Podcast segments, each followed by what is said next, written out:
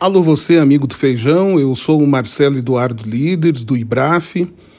Estou trazendo um tema hoje aqui para vocês sobre rastreabilidade. Nós vamos falar muito sobre rastreabilidade durante os próximos meses e anos, e ela veio para fazer parte da nossa vida também na área de produção, empacotamento e distribuição de feijões, dos pulses e também das colheitas especiais, tudo aquilo que é alimento e que vai para a mesa do ser humano, é, caminha cada vez mais para ter a rastreabilidade.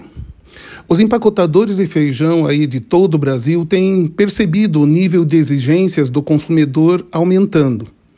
Não é raro que os consumidores liguem nos números de saque, aquele serviço de atendimento do consumidor, para saber detalhes sobre o feijão que está empacotado.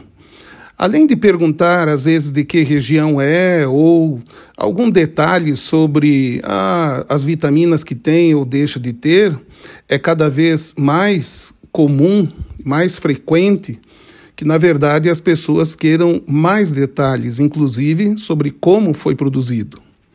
Também é cada vez mais frequente que redes de supermercados citem o setor, por exemplo, né, o FLV de frutas, legumes e verduras como um exemplo de setor que está se organizando para dar maior segurança alimentar ao consumidor.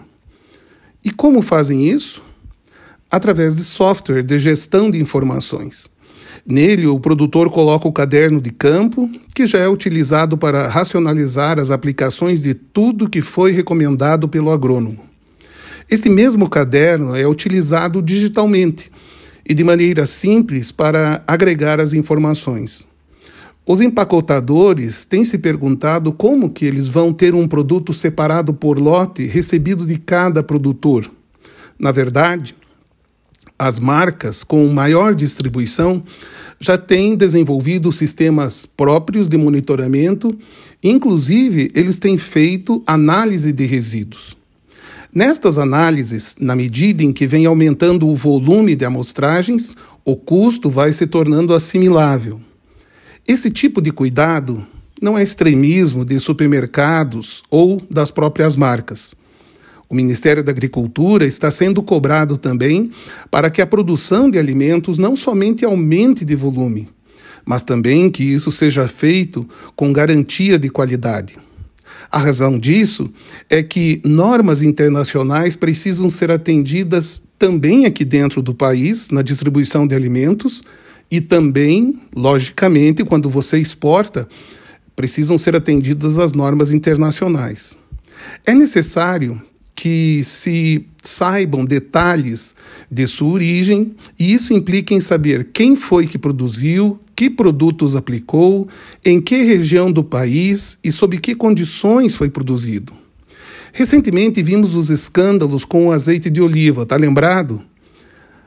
Esses escândalos destacaram o grau de risco para a saúde de todos, o fato de que misturas eram enormes e não somente o consumidor era prejudicado por pagar por azeite de oliva e levar talvez óleo de soja ou qualquer outro óleo, como em muitos casos acabava colocando em risco a saúde de todos.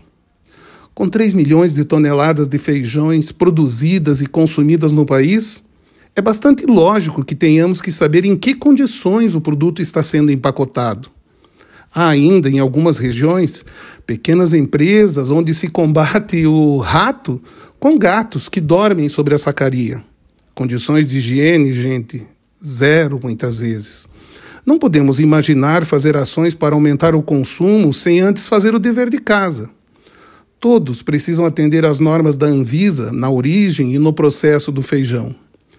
Tendo em vista essas novas exigências, aproveite e esteja entre os primeiros a atendê-los.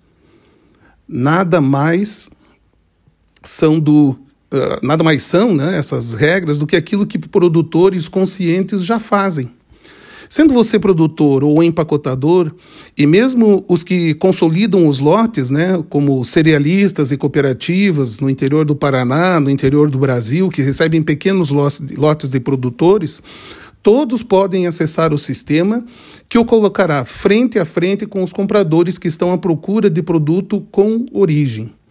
Basta entrar em contato com o IBRAF pelo e-mail ibraf.ibraf.org ou pelo WhatsApp 041 999854433. E nós vamos ter prazer em conectar você com essas novidades. Um abraço e bons negócios.